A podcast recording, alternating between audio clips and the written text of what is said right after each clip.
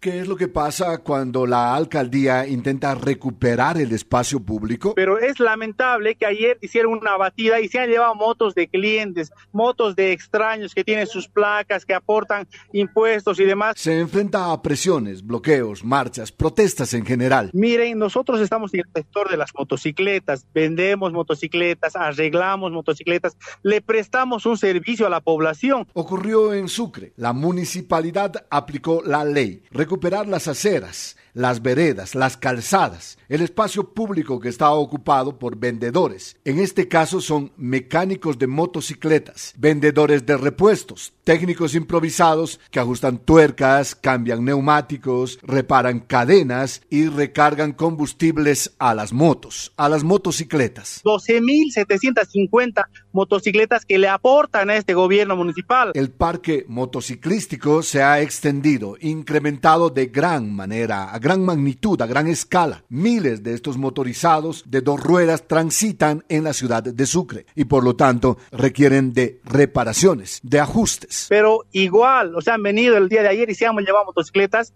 que están con su placa. La alcaldía intenta recuperar el espacio público, el espacio de los peatones el secretario general de la alcaldía Orlando Ceballos. Lamentablemente estas mafias de clanes familiares que creen que la vía pública es para ocupar de esta manera, nosotros no lo vamos a permitir. Los unos argumentan que deben trabajar, otorgar una actividad económica a medio millar de personas. Está ocurriendo en este instante en unas cinco cuadras cercanas al Estadio Patria, en la avenida Germán Buch. La alcaldía por su parte, intenta hacer más vivible la convivencia y el transitar de la gente. A esto se enfrenta una alcaldía cuando intenta recuperar el espacio público, un problema que se multiplica en varias ciudades del país. Iván Ramos, periodismo que cuenta.